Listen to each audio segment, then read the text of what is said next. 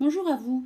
Euh, je souhaite conclure sur euh, le, thème, euh, le thème de géographie, sur les espaces ruraux. Et du coup, je vous ai transmis sur It's Learning un texte à trous. donc, je vais vous demander de m'écouter attentivement et de remplir les, les, les, endroits où il manque des mots. ce texte, en fait, que je vous transmets, c'est une synthèse du cours. Synthèse qui sert à la fois qui peut vous servir de fiche sur le cours et qui peut aussi vous servir de conclusion euh, sur ce thème-là. Donc euh, voilà, donc je vous rappelle euh, le, thème, donc c'est le thème de les espaces ruraux, multifonctionnalité ou fragmentation. Et le, le, numéro du chapitre, c'est mutation agricole et recomposition des espaces ruraux. Sachant qu'on est vraiment dans une échelle mondiale. Là. Euh, on s'était intéressé à la question suivante quelles sont les conséquences de la diversification des fonctions des espaces ruraux dans le monde? Donc, on avait vraiment eu une, euh, démarche géographique dans le sens où euh, on était parti d'un espace très large, c'est-à-dire sur la planète, et petit à petit, on s'est intéressé à certaines situations et à certains, certains espaces. donc, je commence la synthèse. Euh, les espaces ruraux accueillent 45% de la population mondiale. Ainsi, dans le monde, 3 milliards d'individus sont des ruraux. Ces espaces ont des trajectoires très différentes qui dépendent de leur localisation, de leur population et de leurs activités. Évidemment, hein, c'est un peu ce qu'on avait vu euh, au fur et à mesure du cours, c'est-à-dire que les espaces ruraux ont des dynamiques très différentes. Et nous, on s'était intéressé notamment à l'Inde, au Canada, au Mali. On, on avait fait un peu, on avait pris notre loupe de géographe pour regarder certains espaces. Alors, un tiers des espaces ruraux est consacré à un, un usage agricole. L'agriculture est bien sûr une activité économique qui a des formes très différentes. Et là, on avait travaillé sur l'agriculture productiviste, qui est une agriculture qui est commerciale, fondée sur la mécanisation et l'apport d'entrants, donc une agriculture plutôt moderne. Euh, et euh, on s'était aussi intéressé à l'agriculture vivrière, euh, qui est une agriculture tournée vers l'autoconsommation et qui est souvent écoulée sur les marchés locaux. Donc ces deux définitions sont bien sûr à bien connaître et à bien savoir euh, euh, décrire euh, certains, certains modèles agricoles en utilisant ce vocabulaire qui est spécifique. D'accord? D'accord? Donc le lien et les liens entre les espaces urbains et les espaces ruraux sont nombreux. Hein. c'est ce qu'on avait vu notamment euh, grâce aux échanges de flux. Hein, les, deux espaces échangent entre eux euh, des flux, bien sûr, euh, des flux de marchandises, évidemment, hein, des flux agricoles, des flux de capitaux et des flux aussi d'hommes. donc, l'espace, enfin la limite entre les deux espaces, elle, est floue, hein, elle n'est pas claire. Euh, et c'est pour ça qu'il y a le développement aussi euh, euh, de la périurbanisation avec bien sûr des, espaces d'habitation qui, s'éloignent de plus en plus des centres-villes et des villes. donc je passe au deuxième paragraphe. donc les espaces ruraux sont parfois des espaces dynamiques et euh, ce dynamisme s'observe à la fois dans les nord et dans les sud, et parfois des espaces en crise à la fois dans les nord et dans les sud. Euh, donc euh, c'est bien important de, caractériser comme ça parce que on ne peut pas faire un raccourci en disant dans les nord espace dynamique et dans les sud espace en crise. C'est pas vrai. Et ça c'est à vous d'apporter une nuance euh, dans, les phrases que vous allez utiliser, dans les explications que vous allez donner, pour bien montrer que vous avez compris euh, bah, qu'il y a une nuance. Hein, euh, voilà. les espaces en crise, on l'a vu, connaissent des processus et notamment des processus de fragmentation, C'est-à-dire qu'on a une séparation des différentes parties du territoire, et ça on l'avait vu notamment en, étudiant le cas indien. Et euh, du coup, euh, que les espaces soient dynamiques ou en crise, en fait, on observe globalement une recomposition des espaces ruraux, une réorganisation des espaces ruraux. Donc dans les Suds, comme en Inde ou au Mali, euh, l'agriculture est un moyen de développement rural. Euh, les premières B et les premières C ont euh, aussi vu le cas breton en France, où on a découvert et on a vu ensemble que l'agriculture est utilisée et a été utilisée par les pays développés pour être un vecteur de développement rural développement rural, qui est un développement local, mais qui a aussi permis, permis de, nourrir une grande partie de la population et du coup qui a permis un développement national aussi. Donc, euh, petite parenthèse sur, euh, le, rapprochement entre Sud et Nord. Hein. Euh, donc cette agriculture peut être vue comme un moyen de développement rural. Néanmoins, le sous-équipement peut renforcer la précarité des populations. Et cette précarité, elle entraîne les populations à quitter une activité ou ces espaces euh, pour les villes. Et cet abandon hein, de, certains espaces, c'est l'exode rural. Euh, on estime que 165 000 ruraux quittent chaque jour leur territoire pour s'installer en ville. Et là, je vous demande vraiment de, de, repenser à, à, l'Inde et à ces, euh, ces, ces, ces, fabricants de briques qui servent à construire des maisons, en fait. Hein. Là, on est en plein dans l'exode rural avec euh, des habitants qui changent d'activité, qui quittent une activité agricole et qui décident de construire des maisons. Donc, euh, c'est vraiment un exemple type de, de, bah, de, de, de, phénomène lié à l'exode rural. alors, dans les Nords, c'est important que vous compreniez qu'il n'y a pas d'exode rural. Il n'y en a plus. Il y en a eu à un moment donné. Euh, qui a, cet exode rural, il a commencé euh, au 19e, il s'est vraiment intensifié au début du 20e siècle, donc entre les années 1875 et puis, euh, et puis 1950, 1960. Mais cet exode rural, il est plus. Il est plus. Il n'existe quasiment pas hein, euh, dans, dans les pays du Nord. Hein. À la les, gens quittent les villes pour aller s'installer à la campagne, mais dans l'autre sens, ce n'est pas le cas. Donc c'est quelque chose à sortir de votre, euh, de, de, de, votre, euh, de votre manière de, de, penser les choses. Si je vous demande, est-ce qu'il y a un exode rural en France, par exemple, là, vous devez savoir que je vous tends un petit piège. Il n'y a pas d'exode rural en France, c'est pas possible. Il a déjà eu lieu et, euh, euh, et, et, c'est un phénomène qui ne concerne pas les pays développés. Euh, donc, il y a eu bien sûr une diversification des activités qui est importante.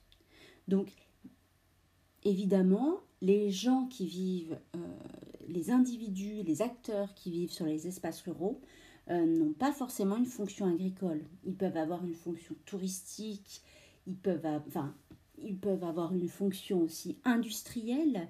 Euh, euh, ils peuvent utiliser les espaces euh, comme résidence ou comme sauvegarde de l'environnement. Hein. les espaces ruraux ont donc plusieurs fonctions. donc voilà, donc là je passe au troisième paragraphe, hein, troisième partie de, de cette conclusion. La multifonctionnalité, elle concerne les espaces agricoles, mais aussi les espaces ruraux. Et ça, on l'a bien vu euh, au travers de nos différents exemples que vous pouvez mobiliser. Hein. On a euh, toujours eu euh, des activités agricoles qui ont été diverses, hein, avec une adaptabilité à l'environnement. Pensez par exemple au lac Tchad, hein. c'est ce qu'on avait vu sur le lac Tchad, un espace très localisé en Afrique, euh, euh, qui est aussi un espace intéressant parce que c'est un espace de frontière, mais où vous avez une adaptabilité aux conditions environnementales et aux conditions notamment climatiques avec le, un lac qui peut être petit, qui peut être grand et des populations qui s'adaptent à, à cet espace. Donc, en ce sens, la multifonctionnalité, elle concerne les espaces agricoles. Hein. Vous, avez, une agriculture, de la pêche, de l'élevage, une petite industrie aussi. Par exemple, si le lac Tchad est grand, il va y avoir des bateaux, il va y avoir, euh, voilà, on va avoir besoin de, nouvelles, de, fonctions qui sont, qui sont ben, diversifiées. Euh, et cette multifonctionnalité, elle concerne aussi les espaces ruraux, dans le sens où les espaces ruraux ne sont pas forcément des espaces agricoles. Et, euh, et euh, ils ont euh, des. Les espaces ruraux ont des fonctions hein, qui peuvent être vraiment différentes. Et d'ailleurs, il peut y avoir sur un même espace différentes fonctions. Et là, je vous demande notamment de vous rappeler et de, et de vous remémorer la carte du Canada que je vous ai demandé d'apprendre, où on voit bien les différentes fonctions des espaces ruraux canadiens, à la fois une fonction agricole, une fonction industrielle, une fonction touristique aussi, et une fonction résidentielle. Euh, donc, cette multifonctionnalité, elle permet aux espaces d'être dynamiques et attractif. Hein. On est encore dans une,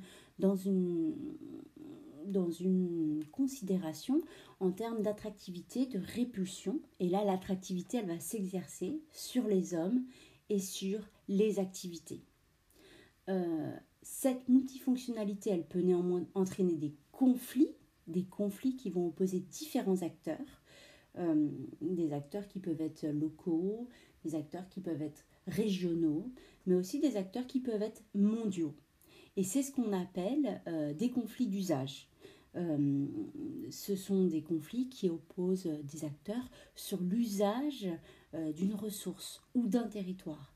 Et donc ces conflits se sont multipliés au cours des années, hein. on en a de plus en plus, on en observe de plus en plus, soit à différentes échelles aussi, et c'est intéressant de, de, pouvoir euh, faire, comme je vous ai montré dans votre, dans votre, dans votre cours que je vous ai transmis, euh, ce, ce, schéma qu'on appelle un schéma en marguerite qui montre bien le, les, les bah, comment les différents acteurs peuvent s'opposer sur un usage, sur une fonction d'un espace agricole.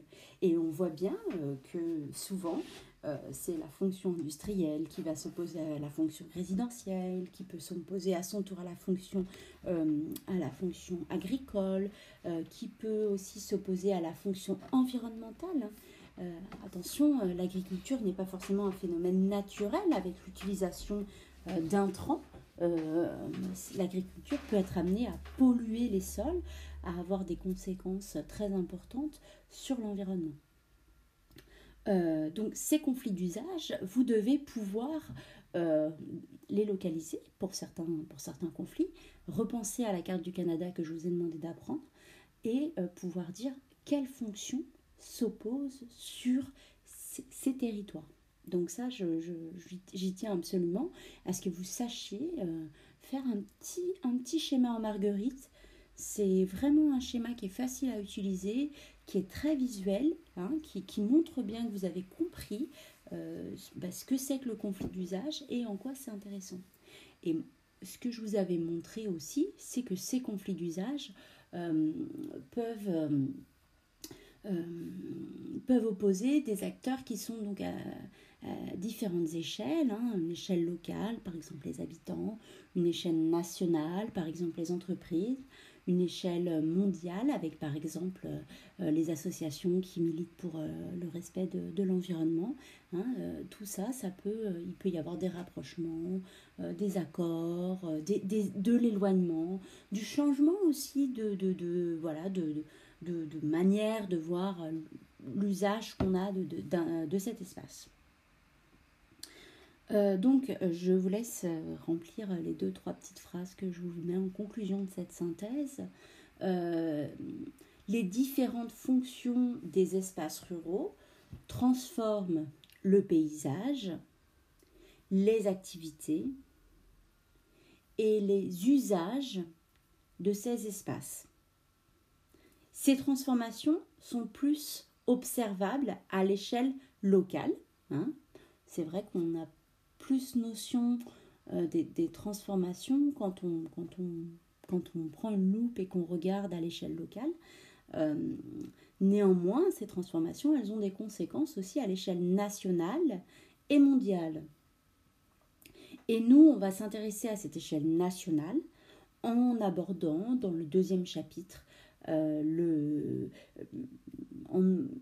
le cas euh, hein, de notre pays euh, et en, étudiant la situation française. et pour conclure, donc, je vous demande, pour vous intéresser à cette situation française, d'écouter la chanson de Camini qui s'appelle Marly Gaumont. Je vous laisse chercher sur Internet. Hein, et de, de, l'écouter, d'observer le, clip sur YouTube et de voir, euh, enfin, essayer d'analyser, alors les paroles bien sûr, euh, mais aussi le paysage et de voir euh, ce qu'il est dit sur ce paysage, de pouvoir le caractériser. voilà, donc ça peut être intéressant d'avoir cette démarche-là pour rester un peu dans une démarche qui est une démarche géographique. Merci à vous. Euh, je vous dis euh, du coup euh, à très vite. J'espère que ce podcast vous sera utile. À bientôt. Bonjour à vous tous. Du coup, je vous renvoie à un podcast, comme j'avais dit que je le ferais. vous trouverez dans votre, espace It's Learning un nouvel onglet dans les espaces ruraux, à savoir un, un, onglet ER France, qui veut dire Espace Ruraux France, et euh, vous trouverez aussi dans, euh, dans ce nouvel onglet euh, l'affiche objectif du chapitre 2 qui est donc sur la recomposition des espaces ruraux français et le début du cours sur ce chapitre 2. Donc, dans la fiche objectif, vous voyez que dans vos connaissances de cours, vous devez être capable de compléter une légende et une carte en utilisant un texte. Donc c'est exactement ce qu'on a fait pour le Canada. C'est pour ça que je voulais que vous soyez au point euh, sur euh, cette carte canadienne. Euh, donc comme vous l'avez fait, c'est-à-dire analyser différents documents et proposer une carte. voilà, et moi je vous ai proposé une correction que je vous ai demandé d'apprendre. Donc on essayera peut-être, si on a le temps, pendant les vacances, je vous demanderai de faire une carte sur la France, de voir un peu ce qu'il est possible de faire. Donc, euh, pour ce chapitre 2, on va s'intéresser non pas euh, aux espaces ruraux du monde, mais aux espaces ruraux euh, en France. Et on va se demander quels sont les enjeux et les acteurs de l'aménagement et du développement des espaces ruraux en France. C'est un peu la problématique générale qu'on va voir sur ce chapitre. Donc, comme je vous disais, vous allez trouver dans, euh, dans, euh, dans l'onglet Espace ruraux France le début du cours et euh, je vous demande, encore une fois, j'ai mis des textes à trous pour que ce soit à vous de remplir ce, ce, début du cours. Donc, on va, on va s'intéresser on va s'intéresser à, la situation française, à ce qui se passe en France, euh, notamment en décrivant euh, deux espaces, c'est-à-dire euh, les espaces ruraux dynamiques et les espaces ruraux qui sont plus en crise. Et on va voir comment, ils se développent, comment ils sont connectés, comment aussi les espaces ruraux dynamiques agissent sur les territoires et comment les espaces ruraux en crise parfois se, se, redynamisent aussi. Euh, donc j'en viens à mon introduction. donc, le rural vient du latin ruris qui veut dire campagne. Donc ce thème s'oppose à l'urbis L'urbis, c'est la ville en latin. Et ce thème a donné en français l'adjectif urbain. Donc les espaces ruraux français sont marqués par la mutation des systèmes agricoles. Euh, on a eu un passage euh, d'une agriculture vivrière à une agriculture productiviste, notamment euh, durant tout le début du XXe et puis surtout durant le second XXe, hein, durant les années 1970, mais enfin je m'éloigne un peu. ils sont aussi marqués par la pression urbaine, c'est-à-dire que des populations quittent les villes et vont s'installer un peu plus loin que les centres-villes dans les zones périurbaines et aussi plus loin dans les zones rurales. Et ils sont marqués aussi par de nouvelles fonctionnalités ou de nouvelles dynamiques, c'est-à-dire par le fait qu'il y a le développement du télétravail, un essor résidentiel, des loisirs aussi qui, se mettent en place. Donc certains espaces ruraux sont euh, vieillissants. Hein. Là, je vous, rappelle la chanson de Camini hein, qui, explique bien, hein, qui ne trouve pas de, personnes pour jouer avec lui euh, dans le terrain de basket, tout ça. Euh, d'autres connaissent un véritable renouveau donc c'est ce qu'on va voir dans ce chapitre.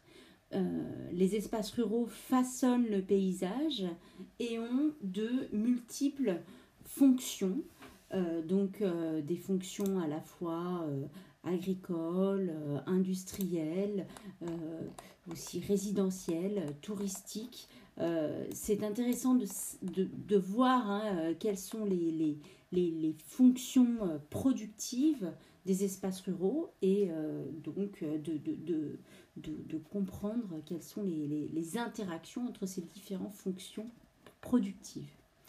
Un des enjeux politiques actuels euh, est le développement rural qui passe par la mise en place de politiques de projets à différentes échelles.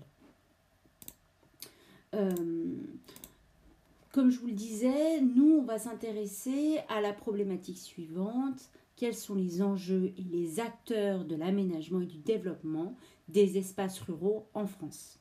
Et pour répondre à cette question, on va voir trois axes. On va voir dans un premier axe qu'il y a une multifonctionnalité qui est porteuse de nouveaux enjeux. On va voir dans un deuxième axe que euh, certains espaces ruraux connaissent des difficultés. Et dans un troisième axe, on va s'intéresser aux mesures d'aménagement et de développement portées par euh, un ensemble d'acteurs à la fois locaux, régionaux et mondiaux. Donc, la multi... là je commence la première partie, une multifonctionnalité porteuse de nouveaux enjeux. Cette multifonctionnalité, elle est accrue, elle est importante et c'est ce qu'on va voir dans la première sous-partie euh, de, cette partie de cours. Donc les espaces ruraux sont de plus en plus multifonctionnels. L'agriculture en, en France occupe une place qui est importante, hein, qui est, euh, qui est, alors pas forcément essentielle, mais qui est quand même, euh, qui est quand même, euh, enfin, physiquement, qui est quand même très présente. 54% hein. du territoire est occupé par, les espaces agricoles. de plus, le pays a développé une agriculture productiviste très compétitif dans le contexte de la mondialisation. Euh, néanmoins, euh, les espaces ruraux français sont touchés par une multifonctionnalité importante, comme euh, les espaces ruraux des autres pays du monde qu'on a vu, dans le chapitre 1. Donc, évidemment, il y a euh, première partie, une fonction agricole. Hein. Là, c'est ce que j'ai souligné dans le texte. Euh, donc, on est les premiers producteurs agricoles européens. On est les premiers, on a le premier cheptel bovin de l'Union européenne. Euh, donc ça s'explique aussi parce que ben, en fait on, produit beaucoup de fromage, on produit beaucoup de lait, beaucoup de, de yaourt. Donc on a besoin évidemment de, notre cheptel bovin pour produire ainsi, être les premiers au monde producteurs euh, euh, bah, de, de, lait, en fait, hein, de lait et de viande bovine. et 475 000 emplois sont occupés dans la filière fruits et légumes. Donc la fonction agricole, elle est très importante dans certains territoires, comme dans le bassin parisien, dans la Bretagne aussi, hein, euh, on l'avait vu notamment en, étudiant euh, l'évolution de cette, de, cette, de cette région, et aussi dans les régions de vignobles. Donc les régions de vignobles qui vont être des régions comme la Champagne, euh, le, le, le Bordelais hein, ou le Bourgogne, enfin ou la Bourgogne. Donc l'agriculture, on dit qu'elle façonne les paysages ruraux, euh, notamment parce que ceux-ci sont marqués par de faibles densités. Densité de population évidemment, mais aussi densité d'emploi, de construction, d'équipement. à la fonction agricole, on a aussi une fonction industrielle. Et l'industrie est très présente dans les espaces ruraux. Euh, le secteur agroalimentaire est largement implanté en milieu rural. Pensez notamment à des entreprises comme Lactalis ou Danone. Hein. Euh, et euh, la France est le quatrième exportateur mondial. D'ailleurs, l'agriculture et les industries agroalimentaires représentent 3,6% du PIB français en 2016. Donc, il y a des grandes entreprises, il y a aussi des entreprises plus petites euh, qui peuvent euh, décider de travailler en réseau. Euh, pour cela, elles bénéficient d'un ancrage territorial, c'est-à-dire qu'elles ont les moyens logistiques et technologiques depuis un certain temps hein, pour, pour, pour, faire fonctionner leurs entreprises. Et elles ont aussi, elles bénéficient aussi de la modernisation des outils de production Hein, pensez notamment aux plateformes logistiques euh, qui fonctionnent très très bien ou à certaines entreprises euh, très modernes euh, qui s'installent dans les espaces ruraux pour bénéficier bah, de certaines potentialités qu'elles ne trouvent que dans ces endroits. donc, je vous laisse regarder la carte qu'on a et enfin, je vous laisse regarder le texte et euh, les deux cartes que vous avez, euh, celle que je vous ai mise dans le cours et celle que je vous ai mise à la page 273, et répondre à la question suivante.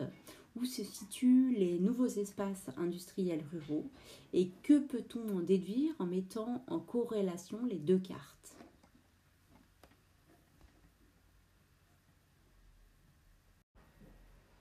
Donc, euh, je reviens vers vous euh, vous avez mis en corrélation les deux cartes et vous avez découvert que euh, les nouveaux espaces industriels ruraux étaient plutôt localisés dans le sud de la France ainsi que dans l'ouest.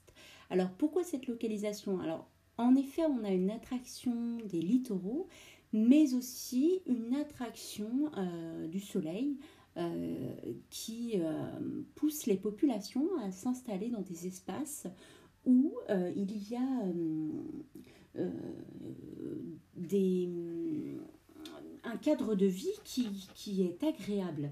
la deuxième carte montrait notamment quelque chose qui est très intéressant, c'est que les campagnes qui attirent sont généralement des campagnes assez proches d'une ville ou sont des campagnes euh, qui, euh, qui ont une, euh, attractivité touristique aussi.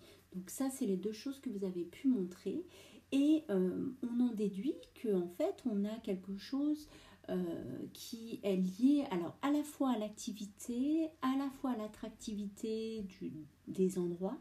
Et du coup, la fonction industrielle entraîne de fait une fonction résidentielle cette fonction, on va le voir dans cette sous-partie, elle est en plein essor. Hein. Euh, elle est liée à différents facteurs. Euh, il y a tout d'abord des facteurs techniques. Euh, tout simplement, les individus sont plus mobiles et ils ont réussi à accéder à des espaces qui pouvaient être moins accessibles avant. Donc à la fois par une multiplication des moyens de transport public, on pense notamment au réseau ferroviaire, ou euh, au bus, mais aussi grâce aux moyens de transport privés. Et là, on va penser peut-être plus aux automobiles. Hein. les, les, automobiles sont très utilisés dans les espaces ruraux.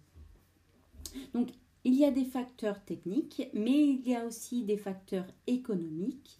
Donc, les nouveaux habitants des espaces ruraux, qu'on appelle des néo-ruraux, euh, bénéficient d'un coût de vie euh, qui est moins élevé dans les espaces ruraux.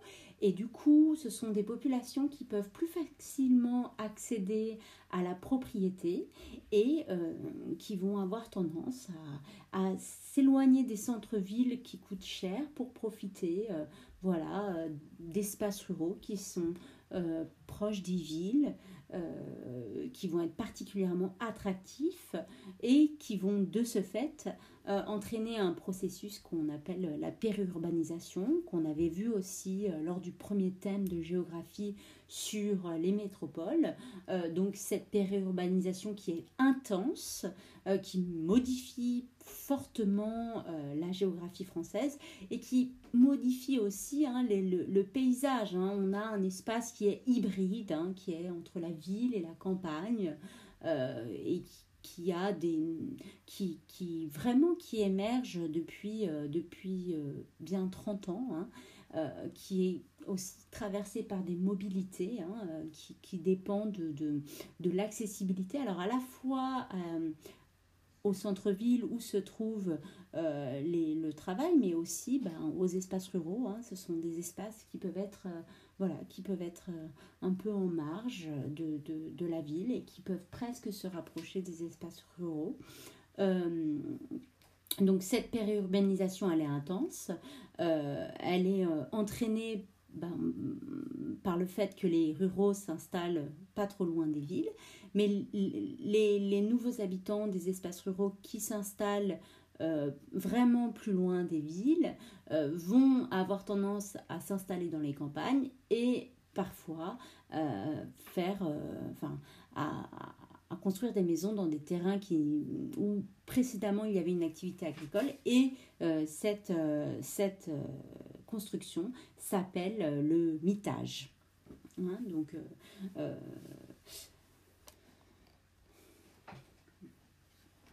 À ces facteurs économiques, on a aussi des facteurs sociologiques. Hein. Euh, les espaces ruraux attirent les habitants qui veulent profiter d'un nouveau cadre de vie et euh, les modes de vie euh, des ruraux et des urbains se rapprochent, s'uniformisent euh, notamment hein, avec euh, les nouvelles technologies de l'information et la communication euh, qui, qui, rapprochent aussi les individus, notamment aussi à la fois avec pour les ruraux et pour les populations rurales. je pense notamment aux agriculteurs qui vont utiliser hein, vraiment des ordinateurs, parfois même des drones, voilà, des, des, des, ordinateurs pour calculer euh, la, météo, hein, qui vont avoir par exemple le portable dans le camion ou dans le tracteur pour regarder la météo, tout ça. Hein. On a un rapprochement vraiment des, des, modes de vie. Donc à cette fonction euh, résidentielle s'ajoute aussi une fonction touristique. Et euh, là, je vais vous demander de répondre à la question 1 à 7, page 265-267 de votre manuel.